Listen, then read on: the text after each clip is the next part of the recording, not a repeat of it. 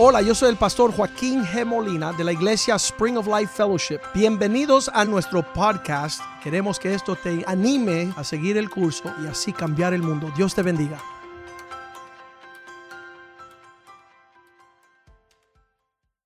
Padre, nosotros te damos gracias en este día, en esta tarde, por tu palabra, Señor.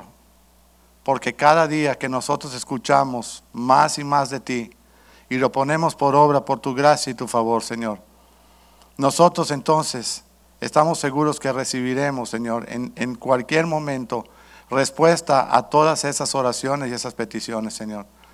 Cúbrenos con tu sangre preciosa en este día, un cerco de ángeles alrededor de este lugar.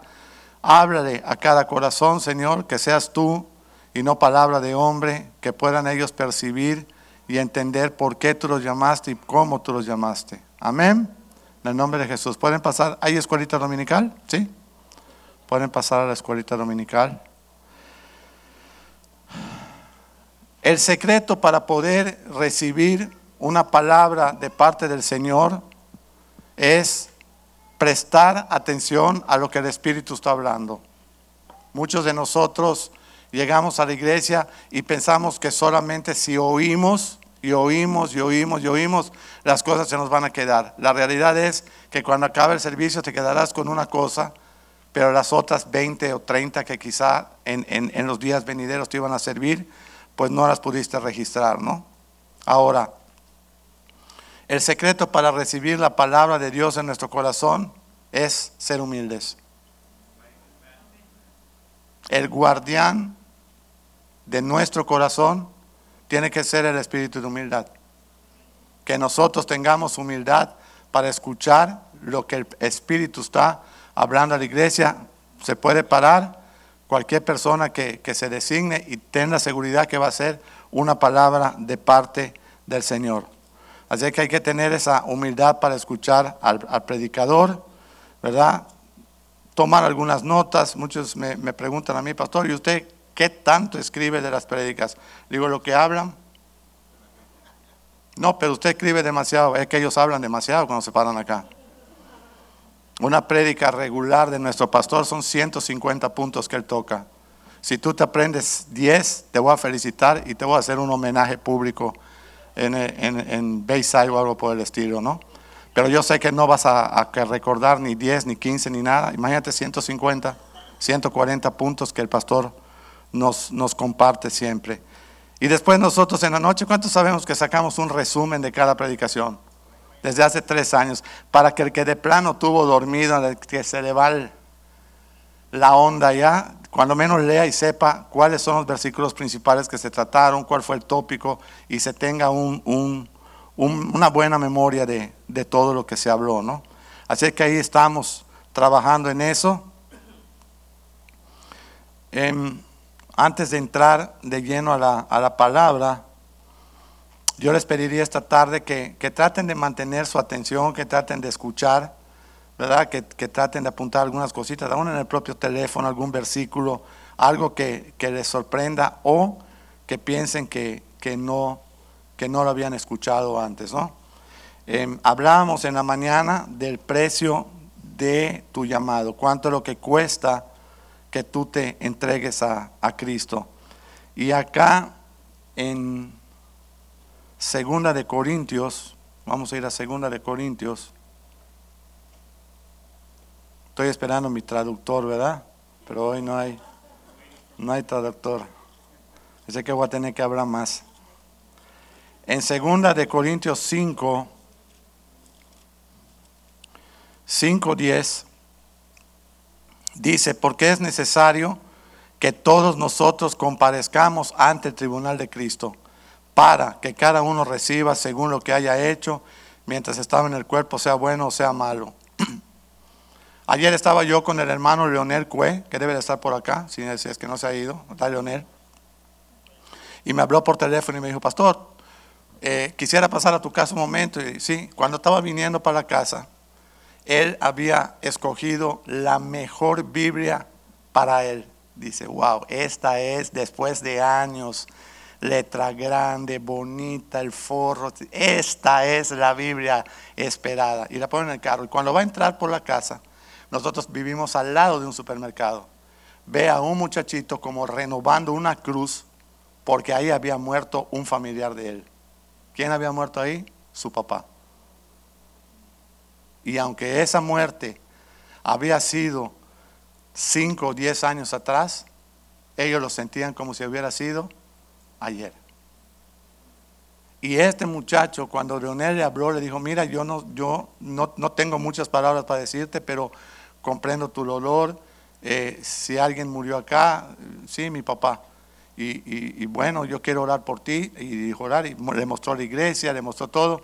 Y se subió ya eh, Leonel a su carro y arranca y se va. Y dice, Señor, te faltó una cosa. Dice, ¿qué? Regálale la Biblia. No, esa es mi Biblia. Regálale la Biblia. Tú no te la compraste para ti, la compraste para él. Regresó Leonel, ¿ok? Y le dijo, oye, falta una cosa más, que yo te regale. Dice él, esa es una Biblia. Fíjate, ¿puedes entender los tiempos del Señor? Dice el tipo, eso es una Biblia, sí. Uh, te lo súper agradezco. Y le dio la Biblia. Si él se convierte, si no se convierte, si viene a la iglesia, si prende cigarrillos en la prisión con las hojas de la Biblia, eso no es problema de nosotros. Nosotros hicimos lo que teníamos que hacer y el Espíritu es el que hace la obra. Tú nada más lo que tienes, sí, dale un aplauso Señor, es para el Señor. El Espíritu es el que hace la obra. Así que se quedó impactado él y se quedó impactado la novia que iba allá, estaba en shock, como diciendo, ¿dónde salió este tipo que está regalando una Biblia? ¿Quién te regala una Biblia? Por favor, ni a mí me la ha regalado Leonel. Entonces, segunda de Corintios 5:10, porque es necesario que todos nosotros comparezcamos ante el tribunal de Cristo para que cada uno reciba lo que haya hecho mientras estaba en el cuerpo, sea bueno o sea malo. Y yo me metí a estudiar este versículo porque yo decía, ok, Señor, pero esto debe ser los que no te conocen. No, estos son los que me conocen, los que se eh, profirieron o declararon eh, cristianos y van a pararse frente al tribunal. Y obviamente yo creo que ninguno de nosotros puede decir, yo estoy limpio de todo pecado, gloria a Dios, aleluya, porque va a ser tremendo mentiroso. ¿Ok? Pero sí puedes estar guardado por la gracia de Dios, por el amor de Dios, por el perdón de Dios, que te está exhortando a que tú dependas 100% de Él. ¿Tiene sentido? depender 100%. Vamos a ver muchos ejemplos de personas que tuvieron que pelear por su propia fuerza, algunos recibieron el Espíritu, otros estaban, Dios los ayudaba en el momento específico y luego eh, la ayuda terminaba. O sea, muchos de los del Antiguo Testamento no tienen la bendición que tenemos tú y yo hoy. Que tenemos la promesa del Espíritu Santo, tenemos la promesa de una vida nueva, tenemos la promesa de que Cristo va a vivir en nosotros, nos va a llenar de su amor todas las cosas que realmente deseamos. Yo no quiero ser un religioso. Yo no quiero ser un religioso. Yo no quiero pararme a pensar que voy a impresionar a Jesús el día que esté cara a cara frente a Él. No lo voy a poder ni mirar. Porque va a ser tanta la, gloria, la, unción y todo lo que, lo que va a pasar ese día que yo quisiera que su misericordia me diga, buen siervo fiel. Y te lo diga a ti también, por supuesto. Amén. Déjame darte en Génesis 18, 14, para entrar al mensaje.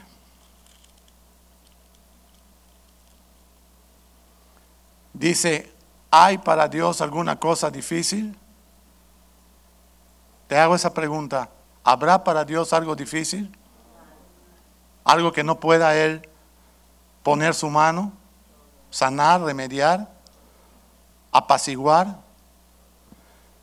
¿Hay para Dios alguna cosa difícil? Al tiempo señalado volveré a ti y según el tiempo de la vida, Sara tendrá un hijo. Entonces vamos a ir a Génesis 12 y vamos a empezar con la primera, el primer personaje de la Biblia que me llamó mucho la atención, que es Abraham, ¿verdad?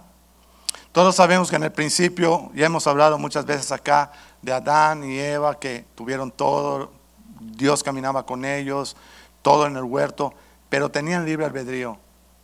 Y entre los animales del huerto se coló, estaba ya la serpiente, que era el diablo. Y lo único que el Señor le prohibió comer, eso comió. Eso da, si tú te metes a estudiar a fondo eso, le da una tristeza tremenda. ¿Sabes por qué? Porque el hombre no tenía ni siquiera que morir. era, iba a tener una vida eterna. Pero la desobediencia, el pecado, la rebelión en el huerto y para afuera. Pasan unos años y el Señor en Génesis 12.1, vamos ahí, por favor. Dice, pero Dios había dicho a Abraham, vete de tu tierra, vete de tu parentela, vete de la casa de tu padre a la tierra que te voy a mostrar. Cuando yo me convertí y leí por primera vez ese versículo, yo dije, Señor, aún se tratara de Abraham, el padre de la fe, tú le estás pidiendo que lo deje todo. Todo. Deja tu tierra, donde tú tienes tus costumbres, donde tú sabes cómo, vive, cómo funciona la vida, etc. Después, deja tu parentela, no dependas, no confíes en, en amigos, en parientes que te van a ayudar, ¿verdad? Sino solamente del Señor. Y sal de la casa de tu padre. ¿Quién quiere salir de la casa de su padre? No, porque mi herencia, mm, Señor, yo no te voy a seguir hasta que no me repartan la herencia. ¿Te acuerdas que se lo dijeron a, Jesús? Sí, yo te seguiría, pero todavía mi padre van a repartir la herencia. Entonces, todas estas batallas, como en el caso de, de Abraham, quita el nombre de Abraham y pon Caleb. Quita el nombre de Abraham y pon Jonathan. Quita el nombre de Abraham y pon José, el nombre tuyo y, compara cuando Dios te pida esa, esa, esa negarte a ti mismo, el confiar en Él, deja tu casa, deja tu tierra, deja tu parentela, deja tu padre y vete a un lugar que ni siquiera te voy a decir cuál es hasta que tú camines por allá.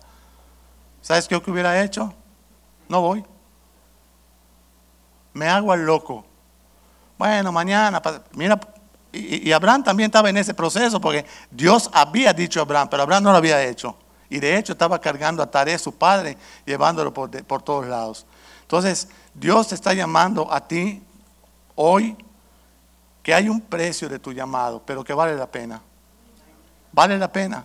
Cuando estaba cantando aquí nuestro hermano Josué, Cristo yo te amo y no sé dónde estuviera si a ti no te tuviera. ¿Sabes una cosa, amigo? Yo sí sé dónde estuviera, en un panteón. Si me hubiera ido súper bien, acusado de asesinato, no de intento, porque yo ya no iba a hacer un intento, iba a hacer un asesinato, ¿ok? Acusado de asesinato por, por cadena perpetua. Porque eso es lo que hace un corazón rebelde, un corazón que está fuera del propósito de Dios, un corazón que no se entrega a Cristo. Así que yo sí sé dónde estuviera. Y, y esa canción me súper quebranta. Escuchar cómo Dios tiene un plan para nosotros. Oye, fulano, sal, y tú dices, mañana. Y llega el siguiente mes, oye fulano, sal, no, mañana. Y el mañana nunca llega y estamos ahí en el, en el, haciendo lo que queremos, que no es la, la voluntad de Dios. Entonces, mira lo que dice acá, Génesis 12.1. Pero Jehová había hablado a Abraham, vete de tu tierra, de tu parentela y de la casa de tu padre a la tierra que te mostraré. Número 2. Haré de ti una nación grande y te bendeciré y engrandeceré tu nombre y serás bendición. Todo lucía ahí perfecto, ¿verdad? ¿Sí o no? 12, 10, ¿qué dice? Pero entonces hubo un hambre grande en la tierra y tuvo que descender Abraham a Egipto para vivir allá porque era grande el hambre, en la tierra. ¿Cómo, Señor, si tú me estás llamando para salir de mi tierra, de mi parentela, cómo además voy a tener que sufrir hambre? Abraham. Nadie como la fe de Abraham, sufriendo detalles como estos. ¿Cuántos ya no regresarían a la iglesia? A la primera, llamemos necesidad, inquietud, eh, eh, situación, muchos que hacemos, no vamos. No tenemos dónde ir. Porque realmente es Dios quien nos está hablando y está tratando. Mira, yo no sé si tú has oído una prédica como esta, pero esta prédica Dios me la dio a la semana de haberme convertido. A la semana. No había yo ni regresado con mi esposa, ni regresado con mi hija, ni sabía yo que era un cristiano, pero Dios estaba preparando lo que seis meses después, ocho meses después iba a ocurrir. Y después lo que durante 25 años ha ocurrido. ¿Y sabes cuál fue la certificación? El primer viaje misionero del doctor Molina y de su esposa me dijeron, José, sí, ¿tú entiendes esta señal? Digo, no, amor y paz, no, cut, cut, cut, cut, cut, cut. ¿Estamos bien? ¿Fue así? Y arrasa con todos. Deja toda tu familia, deja todo. ¿Por qué? Porque nadie está disfrutando tu conversión. Entonces yo te voy a preguntar a ti, ¿quién está disfrutando tu conversión? o tan súper concentrados en la película, o tan súper entretenidos, nada más dormidos con los ojos abiertos. Pero, ¿quién va a pagar ese precio? Imagínate el doctor, primer viaje, cut, cut. Yo dame chance de cumplir cuando menos dos años de cristiano. No, cut, cut, cut, cut, cut. Oye, acabó, hasta el perro tuvimos que botar la casa, fíjate. Porque estamos acostumbrados a vivir en, mira, en la carne. ¿Y qué es vivir en la carne? En nuestra propia fuerza. Y Dios no quiere nada de eso. Amén. Así que lo bajaron a Egipto. Y en Egipto tuvo también un pequeño detallito Abraham. Sara, como tú estás tan hermosa, ahorita que vengan los egipcios, te van a querer llevar con el faraón y me van a hacer a, me van a hacer a mí aquí embutido de jamón. Así que vas a decir que eres mi prima. ¿Qué te parece? ¿Qué te parece la prima de Abraham? Que era Sara su esposa. Cuando se enteró el faraón, dijo, Abraham, ¿por qué nos has hecho estas cosas? Tú ibas a traer una, y trajo una plaga a esta ciudad. Agarra todo lo que tienes, el ganado, todo lo que sea tu propiedad y llévatelo. Y se fue. Años después, ¿quién, ¿quién repitió la misma historia? Para que vean que las maldiciones se repiten. Isaac, oye, tú eres mi prima. Y nosotros no vamos a repetir las maldiciones de lo que estaba nuestra parentela haciendo fuera de Cristo. Claro que lo vamos a hacer. Esto con Cristo están haciendo un relajo. ¿Y sin Cristo? Estamos entendiendo hoy. A Sabrán. Pleitos, peleas, defendiendo a Lot que no lo tenía que haber llevado. Eh, eh, un relajo, pero él tiene un encuentro. Vamos a ir a Génesis 14, 18. Entonces Melquisedec, rey de Salem y sacerdote del Dios Altísimo, sacó pan y vino, ¿ok? Amén. Siguiente. Y le bendijo, diciendo, bendito sea Abraham del Dios Altísimo, creador de los cielos y de la tierra, bendito sea el Dios Altísimo que entregó tus enemigos en tu mano. Mira cómo ya el Señor estaba preparando todo lo que iba a venir por Abraham y por las generaciones de Abraham, que somos nosotros, por la fe. Amén. Esa es la historia de Abraham. Esperó 25 años, 20 años aproximadamente para que se cumpliera la promesa de su hijo, cuando nació su, su hijo. Pero, ok, ya se había adelantado en un acto carnal, se había metido con, con la muchacha, con la esclava, había tenido a Ismael, lo tuvo luego que votar, tuvo que votar a Agar, y mira hasta hoy el problema entre los judíos y los musulmanes por no saber esperar los tiempos. La gran mayoría de nosotros los cristianos tenemos que tomar una decisión hoy, cuando menos los que estamos oyendo. Señor, tu evangelio consiste en esperar. De verdad. Si eso pueden agarrar de la prédica de hoy, agarren solo eso. Tu evangelio consiste en esperar, en no precipitarse a nada no tomar decisiones atrabancadas. No, yo voy a hacer, yo no voy a hacer. No, no hagamos eso. Amén. No, no lo hagamos. No lo hagamos.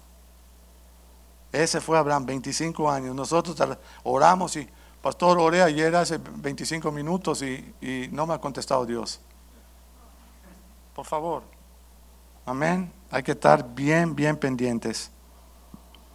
En Jacob eh, con Esaú peleando, discutiendo, está en Génesis 35. Vamos a chequear. Ese no, dato no lo di en la mañana para ir un poco más rápido en la mañana. Todos saben que Jacob se hizo pasar por su hermano, se puso los brazos se puso bellos y a la hora de la hora dijo Esaú, dame la bendición a mi padre, a Isaac. Le dijo, no, se la di a tu hermano y no te la puedo devolver. Y estuvo persiguiéndolo varios años por todos lados para matarlo. Finalmente se perdonaron y se, y se reconciliaron. Pero también Jacob tuvo que pasar de todo, tuvo que pelear con el ángel, vinieron sus hijos, se agarró un nuevo nombre que es Israel, y de sus hijos, ahorita vamos a entrar a la historia de José el soñador, el más famoso de los hijos de, de, de Jacob y de Israel. Vamos a ir a Génesis 37, 1. Dice, habitó Jacob en la tierra donde había morado su padre, en la tierra de Canaán. Dice, esta es la historia de la familia de Jacob. José, siendo de edad de 17 años, apacentaba las ovejas con sus hermanos, y el joven entraba con los hijos de Bila y con los hijos de Silpa, mujeres de sus padres, e informaba a José a su padre la mala fama de los hermanos. Siempre andaba acusándolos, y los hermanos estaban endemoniados contra él, por supuesto, ¿no? Porque el problema era que amaba a Israel, acuérdate que Jacob se convierte en Israel, amaba Israel a José más que a sus otros hijos. Gravísimo error de los padres. Gravísimo error. ¿Ok? De hecho, muchas veces nosotros decimos, mira, ve cómo una mamá frustrada puede tratar de vestir a su hija a gogo, como ella no pudo hacerlo, ahora se ve realizada en su hija. Y le mete minifaldas y le mete cosas y, y se está realizando en, uno de sus hijos. Eso no viene de Dios. No viene de Dios. Y acá había una distinción hacia José y lo distinguía y le preparó una túnica, etcétera, etcétera, etcétera. Porque lo había tenido en su vejez, dice el 37.3, y le hizo una túnica de diversos colores. Y obvio, si leen toda la historia, él tuvo dos visiones, vio una visión donde habían unas, unas espigas más altas y todos se inclinaban a él y el sol y la luna se inclinaban a él. Y los hermanos dijeron, este tipo está loco. Por lo pronto lo vamos a llevar a dar un paseo en el campo y lo vamos a vender a los ismaelitas para que se vaya relajando y no se vuelva loco. Y se lo llevaron y lo vendieron. ¿Dónde fue a parar José? A la casa de Potifar. Y ahí está Potifar ahora y dice la Biblia con Potifar que José todo lo que hacía prosperaba porque Dios estaba con él. Yo te hago una pregunta. Ya te vendieron de esclavo. Ya estás fuera de tu casa. Ya estás ahora barriendo pisos y tú vas a decir, gloria a Dios, estoy bien contento. Dios está conmigo. Yo nunca he oído a nadie decir eso. ¿Tú lo has dicho? Yo nunca he oído a nadie que diga, qué bien me va, me quitaron el negocio. Uh, gloria a Dios. No. ¿Ah? Nunca. Pero mira a este hombre, dice que ahí estaba y Dios estaba con él. Entonces, ¿qué sucede? La mujer lo, empieza a enamorar y finalmente dice, no, yo le soy fiel a, Potifar y le soy fiel sobre todas las cosas al Señor. Y lo meten a una cárcel. En esa cárcel se va a topar con dos personas, un panadero y un copero, el copero del rey. Y ahí va a pasarse la larga historia de 13 años preso, de los 17 más o menos hasta los 30. Y cuando él está preso en la cárcel, el copero tiene un sueño, el panadero tiene un sueño y le dice, yo puedo interpretar sus sueños porque Dios está conmigo. Dice el, panadero, está bien, ¿Qué, es lo que soñaste de mí? Tú vas a morir. Por esto, por los pajarillos que van a venir, que van a picotear tu cabeza, tu cesta, tú estás muerto. El rey, el faraón no te va a perdonar. El copero dice, y tú vas a vivir. Así que cuando salgas de acá, acuérdate de mí, que yo interpreté tu sueño para que le digas al faraón y me liberte de este lugar injusto donde yo estoy. ¿Qué hizo el copero? Salió. ¿Y cuando le dijo al faraón? Nunca. Y dice abajo, pero Jehová estaba con José. ¡Wow! ¡Qué bueno! Imagínate. Estás en la cárcel, no sales, llevas 13 años, tú eres un niño fresa, porque el papá tenía dinero, ahora estás en una cárcel, estás por un lado y te dicen, te vas a quedar tres añitos más. Qué tremendo, ¿ah? Finalmente el faraón tiene el sueño y ¿qué sucede? Dice el copero, uh, me acuerdo que en la cárcel hay un israelita que, interpreta los sueños. Pobre, solo han pasado 13 años ahí pudriéndose, pero está bien, está bien, está bien. Y lo mandan a buscar. ¿Qué lo convierte eso a él?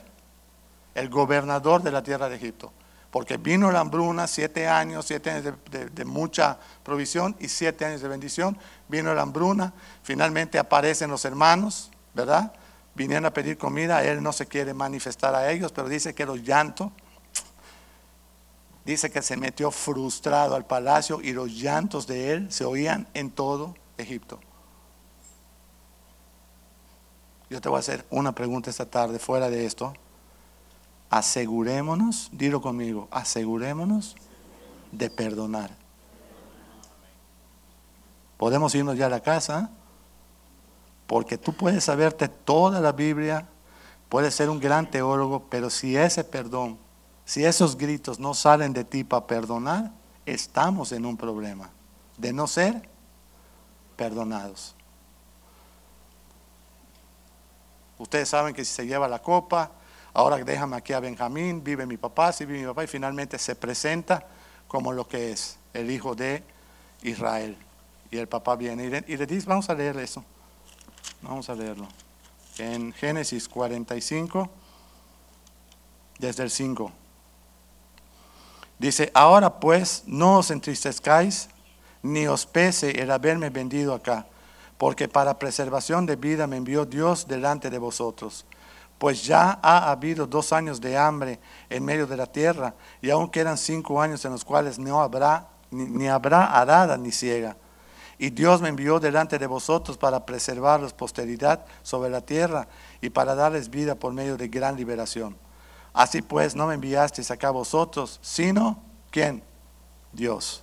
Dios que me ha puesto por padre de Faraón y por señor de toda su casa y por gobernador en toda la tierra de Egipto. ¿Sabes quién era José? El que gobernaba ahí.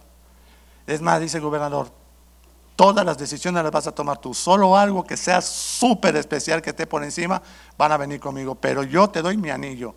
Tú sella todo lo que tú necesites y desees que se haga aquí en Egipto. Amén. Cuando Dios te va a utilizar, varón, para dar un testimonio, te utiliza hasta en el mundo para que te reconozcan como un hijo de Dios.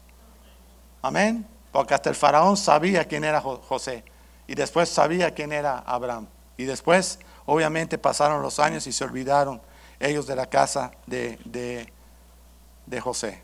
Sabía quién era Jacob más que Abraham. Y se olvidaron y, y fueron esclavos cuatrocientos y tantos años los, los egipcios, los israelitas de los egipcios. Amén en el libro de jueces, o primero Moisés, vamos a hablar de Moisés. Nace Moisés y lo, lo dije en el primer servicio, lo mandan en el primer viaje turístico de navegación. Hacen una cesta, lo tiran sobre el río y él cae en manos de la hija del faraón. Y vive allá 40 años. Sale a revisar cómo está el pueblo, porque ya más o menos oye que la gente de afuera son los hermanos de él de sangre y mata a un egipcio. ¿Qué tuvo que hacer? Irse a esconder, a pasar un tour al desierto, desterrado, perseguido, de 40 años. ¿Cuántos años ya tiene entonces? 80. Ok, gloria a Dios, hermano. Dios está con él. ¿Sí estaba con él? 80. Después le dice, Señor, aparece la zarza ardiente, él se acerca, el Señor lo comisiona para ir a liberar al pueblo. Lo saca del pueblo. ¿Qué hace el pueblo? designa dos espías, entre ellos Josué y, Caleb, para que vayan a revisar la tierra. Llegan diez y dicen, no, no vamos a poder. Y dice Josué y Caleb, sí, vamos a poder, Dios está con nosotros. No, no vamos a poder. Todos los de 20 años para arriba murieron y se quedaron dando vueltas en el desierto. ¿Cuánto? Otros 40 años. Ya lleva 120. No, pero 120 no es nada. 120 años pasa, de, pasa en un suspiro. 120 años. Y a lo último de la jugada, una perreta. El hombre más manso de la tierra, aporrea la vara en la piedra y dice, Señor, ahora por aporrear la vara no entras. Y no entró. Vivo no entró. Dice, no, pero luego cuando se apareció en el monte la transfiguración, él pisó la tierra prometida. Esa ya es la teología. Yo no, no llego tan, no estoy tan adelantado en eso. ¿Ok? Pero él no entró. ¿Quién entró? Josué y entró Caleb. ¿Y qué dijeron? Tengo 85, pero me siento de 45, como en el principio. Amén. ¿Cómo decimos nosotros aquí? Tengo 85, pero me siento de 150. Estoy bien amargada, no voy a ninguna, no me gustan nada. ¿Sí o no? No. Decir, Señor, tú me has rejuvenecido como el águila. Amén. Digan amén cuando me, no me desanimen. Ya me estoy poniendo triste yo con ustedes, fíjate. Amén. Gedeón, jueces 6. Ese era un personaje. Gedeón, está Gedeón escondiendo el trigo, porque van a venir los bañalitas y los van a dejar, pero mira, planchados, ahí no va a quedar nada. Y está allá Gedeón, hombre esforzado y valiente. ¿Y eras así? ¿A quién le estará hablando el Señor? Porque yo ni soy esforzado ni soy valiente. Yo estoy acobardado con esto que van a venir a arrancarnos la cabeza ahorita. Y estaban, porque los iban a hacer polvo, ¿no? Vamos a leerlo. Jueces 6, 11. Y vino el ángel de Jehová y se sentó debajo de la encina que está en Ofra, la cual era de, de Joás, y el hijo era Gedeón, que estaba sacudiendo el trigo en el lagar para esconderlo de los mañanitas. Siguiente. Y el ángel de Jehová se le apareció y le dijo, Jehová está contigo, varón esforzado y valiente. ¿Qué tú crees cuando llegas a tu casa que te diga tu esposa, oye, tú para mí eres un varón esforzado y valiente? Y tú hagas una perreta ahí que tú no eres. Porque muchos hacen perreta. No, todo me lo vas a poner en mis hombros. Por eso eres hombre. Hombre, hombros, lleva peso.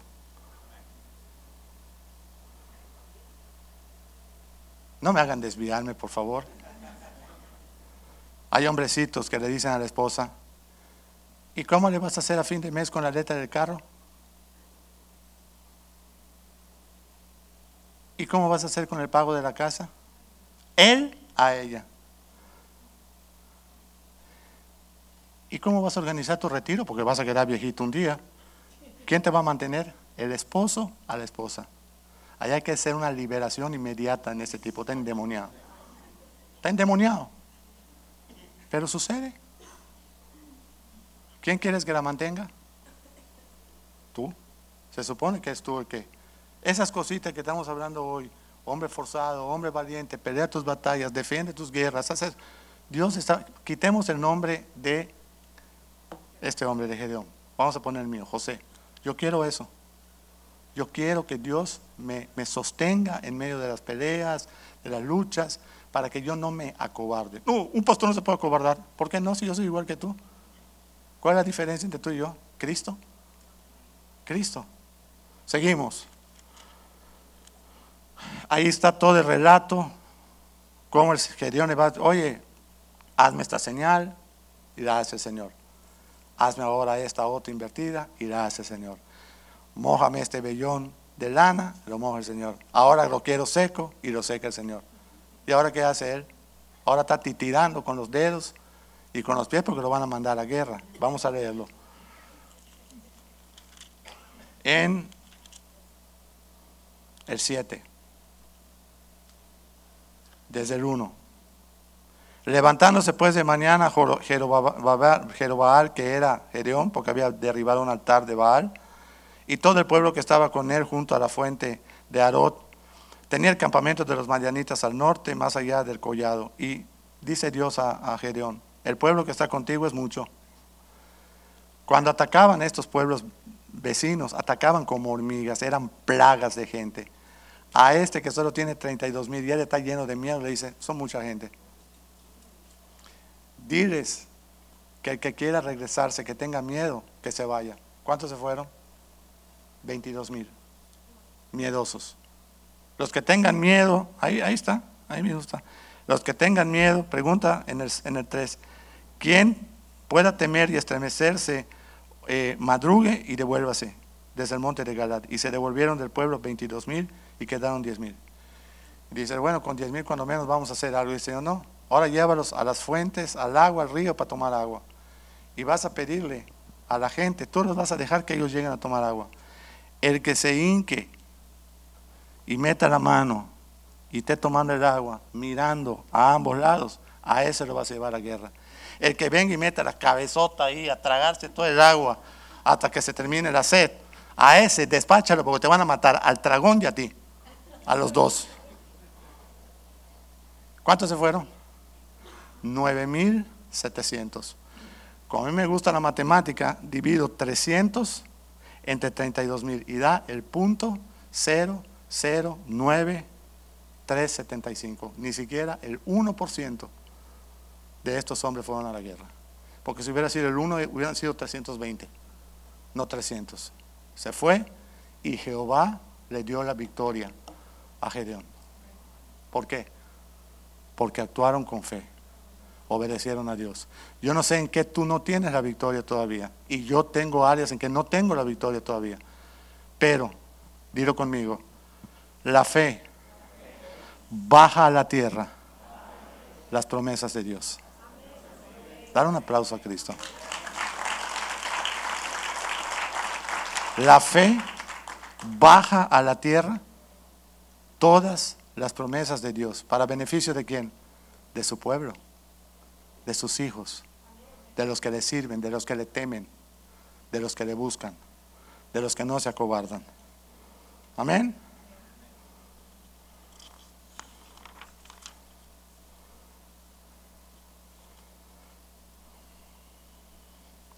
Uno que no tuvo mucho problema fue el rey David, ¿verdad? Ese sí no. A ese lo querían todos, ¿verdad? Pero matar, ¿dónde iba? Mira, chaparro ese, mátalo. Está hasta bonito, mátalo. De una, ¿Dónde iba? Van, lo perseguían. Y, ok. ¿Cuál era el trabajo de David en Israel cuando estaba jovencito? Cuidador de ovejas. Como yo presumí en la mañana que estuve en Israel hace 7, 10 años, voy a volver a presumir hoy otra vez. Cuando fuimos a Israel, alguien preguntó, no sé si la hermana Julieta o alguien dijo, oye, ¿qué significa para ustedes ser un cuidador de ovejas? Dice, como alguien que está limpiando sumideros. Es lo más bajo que a una persona le puede tocar. ¿Por qué nos vamos a avergonzar cuando Dios nos saca de lo más bajo, del muladar, y nos sienta en la mesa de quién? De los reyes. Gloria a Dios. Amén. David tenía cuatro maestras, ¿verdad? En, en, un decir. Número uno, la primera maestra que estaba solo en el anonimato. Esa le enseñó en el anonimato que no podía contar con nadie, solo él y Dios, y que cuidaba de las ovejas. Una segunda maestra o maestro que él tenía era un trabajo solitario. ¿Quién lo acompañaba a él? Dios. No lo acompañaba nadie más. Tercera maestra era un trabajo peligroso. ¿Por qué? Porque lo mismo venían osos, leones, fieras, lo que sea, sobre él. Era un trabajo sin aplauso. ¿Quién aplaudía? Oye, David, qué bárbaro, tremendo, ¿eh? Si fuera cubano, David oye, chico, tremendo, ¿eh? ¿Qué manera de cuidar las ovejas tienes? No. Él iba y venía, iba y venía, y nadie lo tomaba en cuenta. Pero lo más tremendo, la maestra más tremenda que tenía, o el maestro más tremendo, disciplina. ¿Ok? No decía David, ¡Ah! se me olvidó recoger las ovejas. ¿Tú te imaginas? Ay, ay, se Bueno, mañana iré. No, en la noche se la tragan los lobos. No puede dejarlas. Ay, se me olvidó sacar las ovejas. Sí, yo sé, como el perro de la casa, ¿verdad? Qué tremendo, ¿ah? ¿Dónde están las ovejas? Iba y venía, iba y venía. Por eso nadie lo conocía. Cuando Saúl empieza a hacer de las suyas, se empieza a sentir mal, ¿verdad? Y empieza a hacer de las suyas, dicen, hay, dice Dios a Samuel, hay que buscar otro, otro, otro rey. Isaí, trae tus hijos, porque conocían que Isaí tenía buen testimonio. Cuando llegan los hijos de Isaí, fuertes, guerreros, oh, oh, oh. dice el Señor, ¿estás viendo todos estos, Samuel? Ninguno es. Ninguno. Estos son más ruido que película. Ninguno.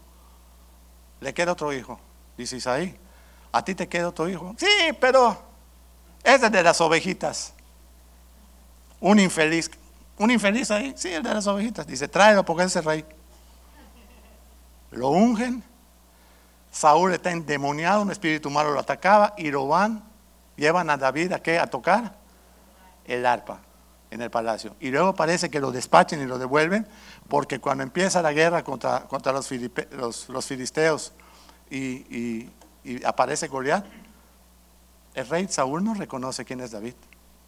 Dice, ¿tú quién eres? Soy hijo de Isaí. ¿Y cómo tú me pides ir a, vencer a este Goliat, que es una bestia salvaje que tiene a los soldados de aquí escondiéndose en las piedras y todo? Ah, porque cuando yo cuidaba las ovejas de mi padre, yo le rompía la quijada, la mandíbula a un león, a esto. Ok, ponte mi armadura. ¿Qué hizo David con la armadura de él? Dice, yo no puedo cargar tu armadura. Tú no puedes cargar mi armadura y yo no puedo cargar tu armadura. Y cada quien tiene que ir a escoger sus cinco piedras, ¿sabes? Arriba. Cada quien tiene que ir a buscar sus cinco piedras. ¿Ok? ¿Qué pasó? Salió y mató a Goliat. Goliat se rió de él diciendo, ¿tú crees que vienes a matar un perro? Y murió. ¿Cuántas cosas no hizo David que aparecen que hizo que, y todas que decía el Señor se arrepentía y Dios lo perdonaba? No estoy diciendo con esto que hay que pisotear la gracia. No es eso lo que estoy diciendo. Así que esa era la pelea con David. Juan el Bautista, ese es el, me encanta Juan. Se lo preparan 30 años y el anuncio y el rey, la justicia. A los seis meses, ¡pum! fuera cabeza. No lo dejaron ni presentarse hacer una buena actuación. Nada, lo mataron. Juan el Bautista, primo de Jesús, de la misma edad de Jesús, mesitos antes, 30 años, y lo matan. Ahora sigue Jesús. Viene Jesús, padres, pobres, desconocidos, nace en un establo, en un pesebre, entre animales. Después que nace, tienen que estar escondiendo durante casi cuatro años por Egipto, porque lo querían matar siempre los, el tetrarca. Regresa a Jerusalén y deciden ellos, oyen la voz del Espíritu y dicen, no te quedes acá, vete a Nazaret, porque además él se iba a llamar Nazareno. Jesús. Crece con sus hermanos, Juan 7, y mira lo que le dicen sus hermanos. Se va a poner mejor la prédica, porque te va a tocar a ti también. Sí, porque mucha gente, qué barbaridad, qué irresponsable ese tipo, hasta que nos toca a nosotros. Y ahí sí ya se calman. Dice Juan 7,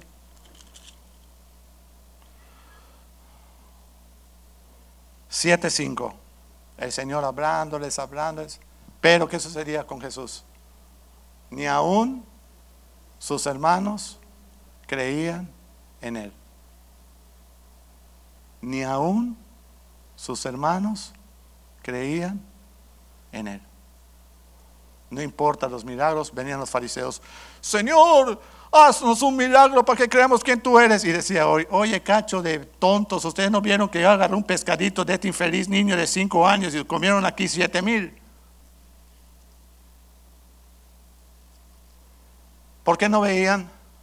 Porque no tenían ojos espirituales, tenían físicos, pero ellos estaban ciegos espiritualmente y sordos espiritualmente. ¿Y cómo está la iglesia cristiana actualmente? ¿A qué se dedica? Vente a mi iglesia porque aquí se adora bailando. Si yo no quiero bailar, mister, ya bailé 50 años. Y me bailó el diablo a mí. Bailé con la más fea. No. ¿Hasta cuándo vamos a parar nosotros de, estar de, necios? No. No. Ni en Jesús creía, no, es un milagro, Señor. Oye, no acabas de ver que acabo de sacar a Lázaro de la tumba. Acabo de sacar a Lázaro y me estás pidiendo un milagro. ¿Sí o no? No, la niña está dormida. Oye, levántate y denle de comer. Oh, muéstranos un milagro, Señor. No viste que te acabo de resucitar tu hija. Y toda la bola de brujas que estaban allá llorando y lloriqueando y todo, que ya no tenían que llorar porque la niña vivía. cuando lo reconocieron a Jesús? Nunca. ¿Qué le gritaban a Jesús? Crucifíquenlo. Eso sí lo gritaron puntual. Ahí sí no se demoraron, no vieron la novela, no llegaron tarde, no les importó nada, gritaron lo puntual. Eso es estar en la carne. Conocemos a Jesús, pero no tenemos intimidad con Él. Eso no sirve. No, no va a ningún lugar. No va. En Mateo, no Mateo, Marcos 16.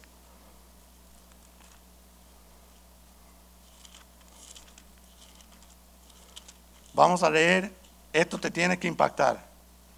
Desde el 15, el Señor se presenta en la playa, en el mar de Galilea, se está despidiendo de ellos, les da la gran comisión y se va. ¿Ok? Entonces mira lo que dice. Y les dijo, id por todo el mundo y predicar el Evangelio a toda criatura. El que creyere y fuere bautizado, será que salvo. Mas el que no creyere será condenado. Y estas señales seguirán a los que creen. En mi nombre echarán fuera demonios y hablarán nuevas lenguas. Tomarán en las manos serpientes y si bebieren cosa mortífera no les hará daño. porque sobre los enfermos también pondrán manos y ellos sanarán. Yo quiero hacer una declaración contigo esta mañana. Dar esa profecía. Señor, di conmigo, Señor, acompáñanos en este momento de que aquí se van a suscitar sanidades y milagros que tú vas a permitir. Ciegos que puedan ver, cojos que puedan caminar. En el nombre de Jesús. Paralíticos que puedan caminar. En el nombre de Jesús. ¿Sabes por qué muchas veces no suceden las cosas? Porque nuestra fe no permite que entre esa palabra por nuestra vida y podamos dispararla como Dios quiere que la disparemos, con fe y convencidos de que eres nuestro hacedor. ¿Cuántos están dispuestos a buscar eso? ¿Cómo practico escuchar a Dios? Mira, no te arriesgues, no te caigas, ni te desanimes, híncate, porque lo más que puede pasar es que caigas 20 centímetros al piso. Esta es la forma de que sucedan las cosas como van a suceder. Y no porque te estén, mira, oh, tienes que orar 40, no, dobla rodilla hoy, dobla rodilla y dile, Señor, de verdad que yo creo lo que dice tu palabra. Pero mira lo que dice el Señor en el 19. Y Jesús después que les habló fue recibido arriba en los cielos y se sentó a la diestra de su Padre. 20. Y ellos saliendo predicaron en todas partes, ayudándoles el Señor y confirmando la palabra con las señales que la seguían. ¿Cuántos quieren ser ayudados por el Señor? ¿Por qué no se lo pides? Si el Señor, no hace excepción de personas, si lo hizo con los 11, lo puede hacer aquí con los 300. ¿Por qué no? No, pastor, no sé qué hacer en lo que está pasando con mi familia. Yo sí, vete a las rodillas tuyas. Yo sí sé lo que hay que hacer, irte a las rodillas y pedirle perdón a Dios. Señor, perdona porque cuando yo tuve oportunidad de disciplinar a mi hijo, le compré el Nintendo, le compré la computadora. Ya viste cómo están los niños ahora, ¿verdad? Le quitas eso y ellos siguen. Ya no tienen ni, ni, el tablet en la mano. ¿Sí o no? Si sin computadora, ve cómo estamos tú y yo, imagínate que nos vuelva loco con la computadora. Mira cómo estamos nosotros sin computadora. Estamos tronados o no estamos tronados. Seguimos. No, ya estoy brava, señor. Ya no quiero oír nada más. Me voy. Me voy. Efesios. Me dijeron, pastor, qué cortito tuve el servicio en la mañana. No, prediqué una hora, hora y veinte. No se sintió, eso es otra cosa. Te entumiste tanto golpe, pero... No, no, no, no. No me van a decir ahorita que hubo golpes. No, no, por favor, nada. Estamos tranquilos. Efesios 1,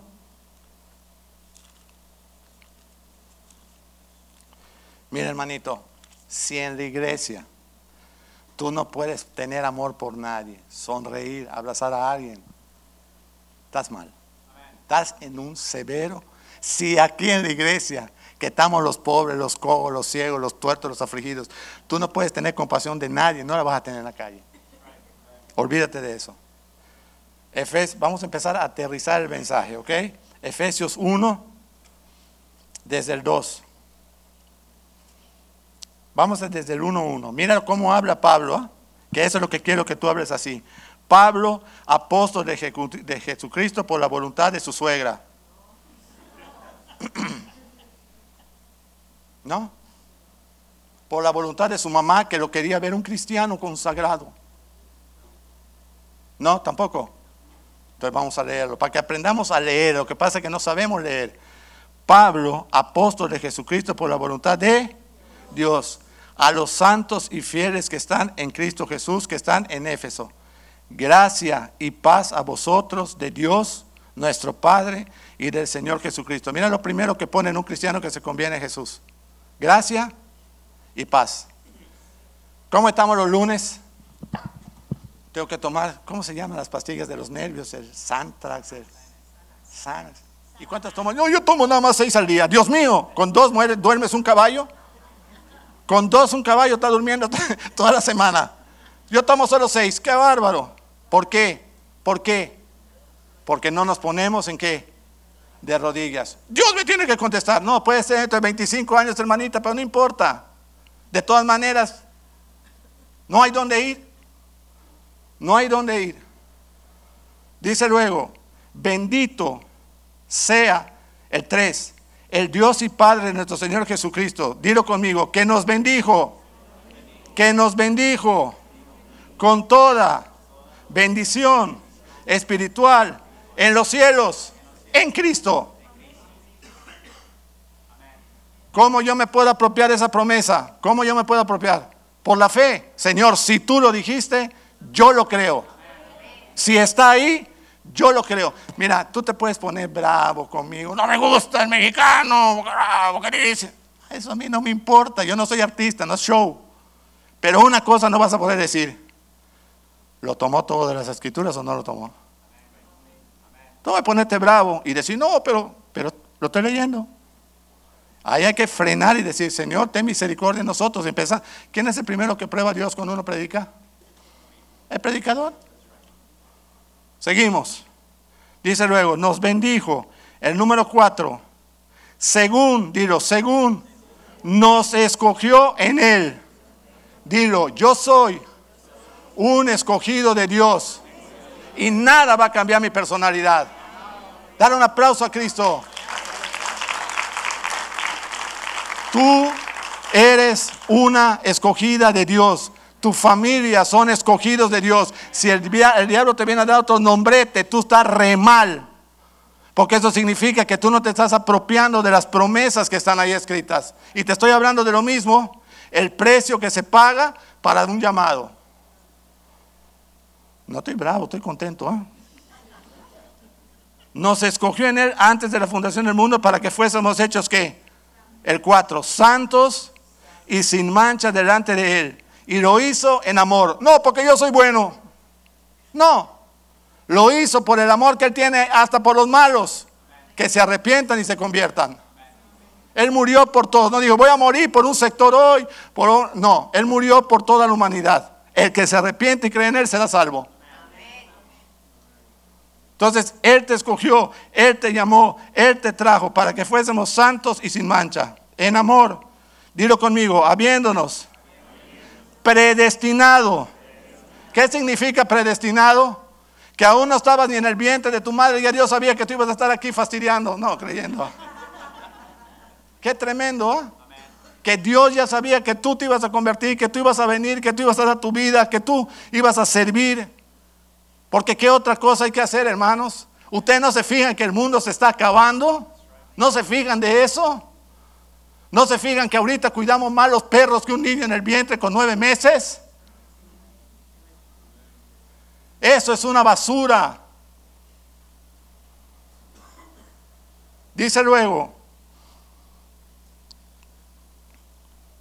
en amor nos predestinó por medio de Jesucristo por su puro afecto de su voluntad. No porque tú eres buena, no porque yo soy bueno, no porque pasamos mucho tiempo orando, por la voluntad de Dios que te escogió. ¿Quién eres tú y yo para que nos escoja Dios?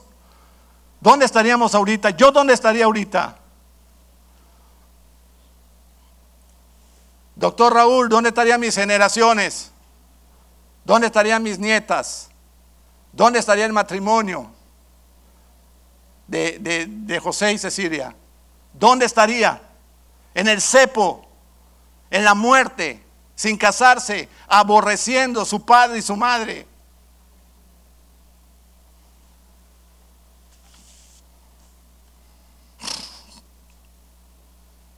Dice versículo 7, en Cristo, en quien tenemos redención. ¿Sabes qué significa redención? Pagó todo lo que tú pecaste y te hizo libre yo he ido a la corte acompañando a nuestro pastor y dice el juez, tú estás libre, pagaron fianza, tú te exoneré, tú, tú, ustedes se quedan acá y se van a ir a otro juicio. El Señor hizo así y dijo, tú estás libre, te he redimido. ¿Qué vas a dudar?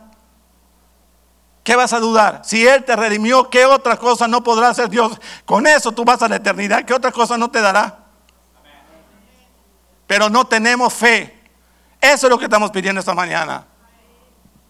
El Señor lo habló todo, pero tenemos que ponerlo de aquí a aquí, a nuestro corazón. Hay que bajarlo de nuestra cabeza a nuestro corazón. En quien tenemos redención por su sangre, el perdón de pecados según las riquezas de su gracia, no por obras, que hizo sobreabundar para con nosotros en toda sabiduría e inteligencia. ¿Sí o no? ¿Sí o no? Finalmente, porque todo tiene un final, ¿verdad? En Mateo, perdón, en Lucas 14, 25. Tenía yo unos cuantos días de convertido y el Señor me da este versículo. Y yo digo, ¿y eso para qué es? Yo ni lo entiendo. Grandes multitudes iban con Jesús y volviéndose a ella le dijo, si alguno viene a mí y no aborrece a su padre, a su madre, a su mujer, a sus hijos, a sus hermanos, a sus hermanas y aún también su propia vida, no puede ser mi discípulo. ¿Quiénes quieren pagar este precio? De cada 100 cristianos que yo conozca, ¿cuántos crees que me dicen, está bien pastor, no importa, aunque yo deje padre, madre, yo quiero seguir a Cristo? ¿Cuántos crees de 100? Uno, dos, tres, soy contador público. Cuando se saca un estado de pérdidas y ganancias, al final la palabra remanente casi nunca pasa del 2 al 3%. La palabra remanente, lo que quedó, de quedó después de taxes, después de todo, remanente, 3%. Máximo. Entonces dice, ¿cuál es la interpretación de esta escritura? El que no ame más a Jesús que a su Padre, más que a Jesús que a su madre y todo lo demás, no puede ser mi discípulo. Necesitamos poner a Dios en dónde? En primer lugar, Mateo 6:33, ¿qué dice? Yo me convierto hoy y al día siguiente a las 12 del día, 12 horas convertido. Me dicen, pastor, sentí de parte de Dios regalarte una Biblia. Lo hablo, Mateo 6:33. Mas buscar primeramente el reino de Dios y su justicia y todo lo demás vendrá por añadidura. Dije, esto yo lo agarro. Hasta hoy, 25 años después. 25 años después. Este fue mi versículo. Esa fue mi bandera. Con esa me presenté por todos lados. Por esa enfrenté todos los cargos, los jueces y todo. ¿Y usted por qué está tan confiado? Porque me trajo Dios. Y Él va a pelear mi batalla. Un juez, juez, asustados, porque había yo dado la cara, porque estaba enfrentando el problema y porque me estaba presentando solo a la corte. Dirá, o este mexicano fumó mucha marihuana, o de verdad está, está en lo que está. Pero yo creo que la primera opción fue la que ellos pensaron más. Porque ya tú dices mexicano, cerveza, golpes, violencia, insultos, mata a la suegra, que el otro, ¿no? ¿Sí o no? Yo que los cubanos no, pero hablando de los mexicanos. Porque ustedes los cubanos se les ve la decencia así, por arriba de la ropa. Chico. Entonces, 14, 27. Y el que no lleva su cruz, en Lucas 14, 27 el que no lleva su cruz y viene en pos de mí, no puede ser mi discípulo. Y te dice que cuando vayas a construir, te fijes en lo que te va a demandar la construcción. Porque no sea que te quedes a la mitad y la gente se burle de ti. Si tú vas a decir que eres cristiano, di, por la gracia de Dios yo soy cristiano. Y Él es el que me sostiene y Él es el que me lleva día a día. No es mi yo. En Marcos 10, 29.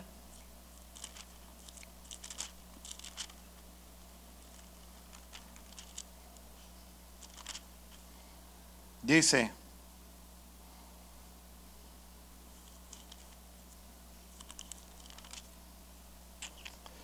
de cierto os digo que no hay ninguno que haya dejado casa o hermanos o hermanas o padre, o madre, o mujer, o hijos, o tierras, por causa de mí y del Evangelio, que no haya o que no reciba cien veces más ahora en este tiempo, y casas, hermanos, hermanas, madres, hijos, tierras, pero con persecución.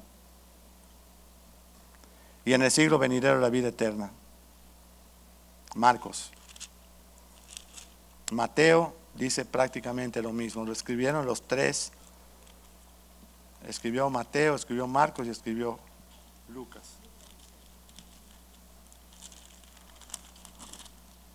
Mateo 19, 29. Vamos a poner en el, pizarrón. Lo mismo.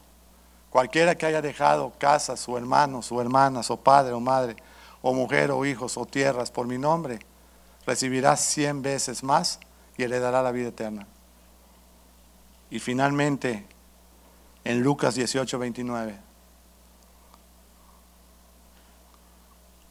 Y él les dijo, de cierto les digo que no hay nadie que haya dejado casa o padres o hermanos o mujer o hijos por el reino de Dios, sigue,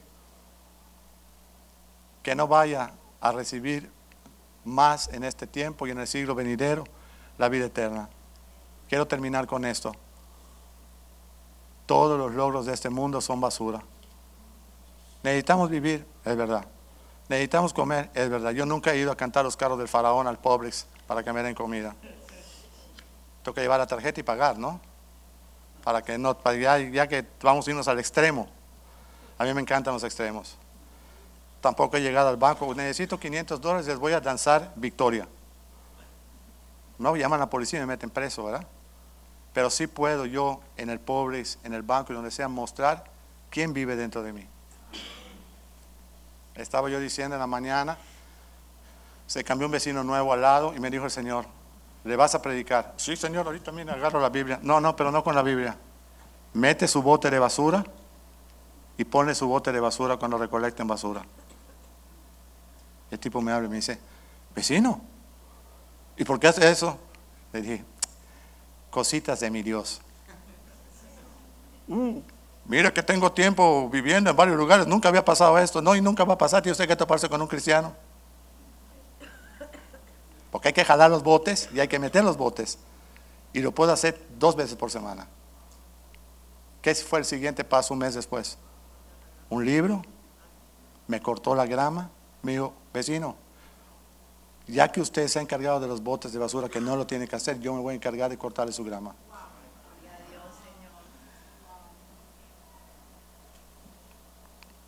Recibió a Cristo, le regalé un libro y ahí estamos viviendo hace ya dos años. Esta tarde puedes ponerte de pie. Josué, ¿se fue? Josué. Solamente dirle al Señor, ¿sabes qué, Señor? Nada de lo que se habló yo lo puedo hacer en mi propia fuerza. Lo tienes que hacer tú. El precio de ser un cristiano nacido de nuevo